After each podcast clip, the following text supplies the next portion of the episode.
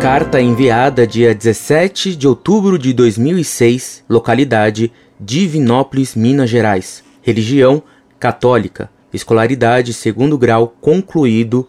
Profissão técnico tributarista. Senhor Orlando, que a paz de nosso Senhor Jesus Cristo esteja sempre contigo. Gostaria de uma explicação do Senhor quanto a um trecho do Evangelho de domingo, 15 de outubro de 2006. Segundo o Evangelho, de São Marcos, capítulo 10, versículo 18, diz: E Jesus respondeu: Por que me chamas de bom?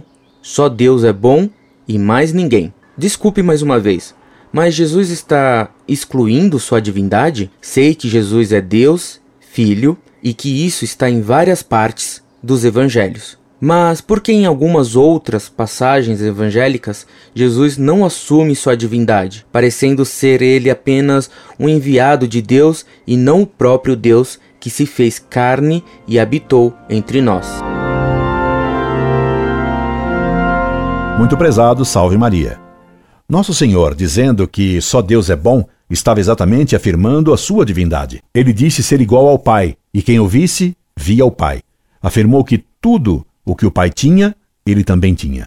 Afirmou ser o princípio, isto é, o Verbo no qual tudo foi feito. Todas as suas obras provam que ele era Deus. Por outro lado, ele mostrou ser também homem, nasceu de uma mulher, para provar que era homem como nós.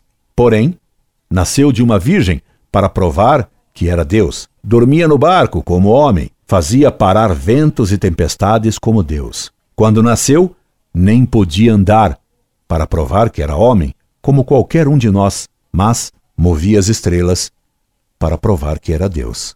Em todos os atos de Jesus, aparece claramente que sua única pessoa, a do Filho, segunda pessoa da Santíssima Trindade, tinha duas naturezas, uma divina e outra humana.